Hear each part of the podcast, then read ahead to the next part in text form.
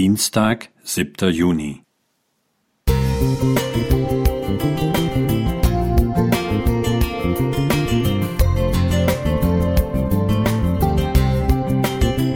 Ein kleiner Lichtblick für den Tag.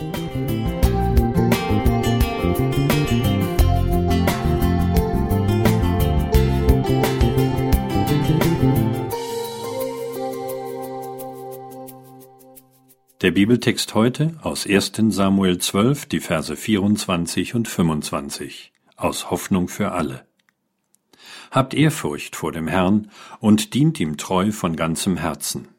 Vergesst nie, wie viel er schon für euch getan hat. Wenn ihr euch das nicht zu Herzen nehmt und trotzdem weiter Böses tut, werdet ihr samt eurem König vernichtet. Das Leben des letzten Richters Israel, Samuel, ist ein Leben voller Spannung.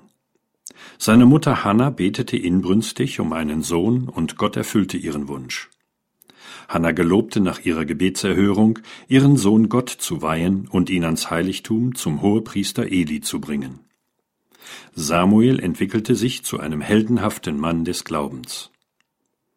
Später machte das Volk Israel schlechte Erfahrungen mit Elis und auch Samuels Söhnen. Sie waren das Gegenteil ihrer Väter egoistisch und korrupt. So verglich sich Israel mit den umliegenden Völkern und wandte sich an Samuel. Sieh her, sagten sie zu ihm, du bist jetzt alt und deine Söhne sind nicht wie du. Gib uns einen König, der über uns richtet, wie ihn alle anderen Völker haben. Samuel war sehr ärgerlich über ihre Bitte, ihnen einen König zu geben, um über sie Recht zu sprechen, und fragte den Herrn um Rat. Hör auf die Stimme des Volkes, auf alles, was sie sagen, antwortete der Herr. Denn nicht dich weisen sie zurück, sondern mich. Sie wollen mich nicht länger als König. 1. Samuel 8, 5 bis 7. Samuel gehorchte dem Herrn. Er zeigte dem Volk Israel die Folgen seiner Entscheidung auf. Die Könige würden das Volk ausbeuten, Reichtum und Macht gewinnen.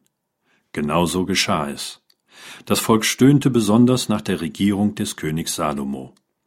Die Folge war die Reichsteilung Israels 926 vor Christus. Nach vielen Königen wurde das Nordreich Israel 722 vor Christus in die assyrische Gefangenschaft geführt. Das Südreich Juda folgte 587 in die babylonische Gefangenschaft. Auch wenn das Volk teilweise aus der Gefangenschaft wieder zurückkam, verlief auch die weitere Geschichte nicht glücklich. Es gibt viele Beispiele, in denen Gott uns Menschen nachgegeben hat. Dieses Nachgeben Gottes ist für uns Menschen niemals die bessere Lösung gewesen, ob in der Geschichte von Völkern oder im persönlichen Leben des Einzelnen. Lassen wir getrost Gottes Willen in unserem Leben geschehen, wenn es auch ein schmaler Weg ist. Eberhard Schulze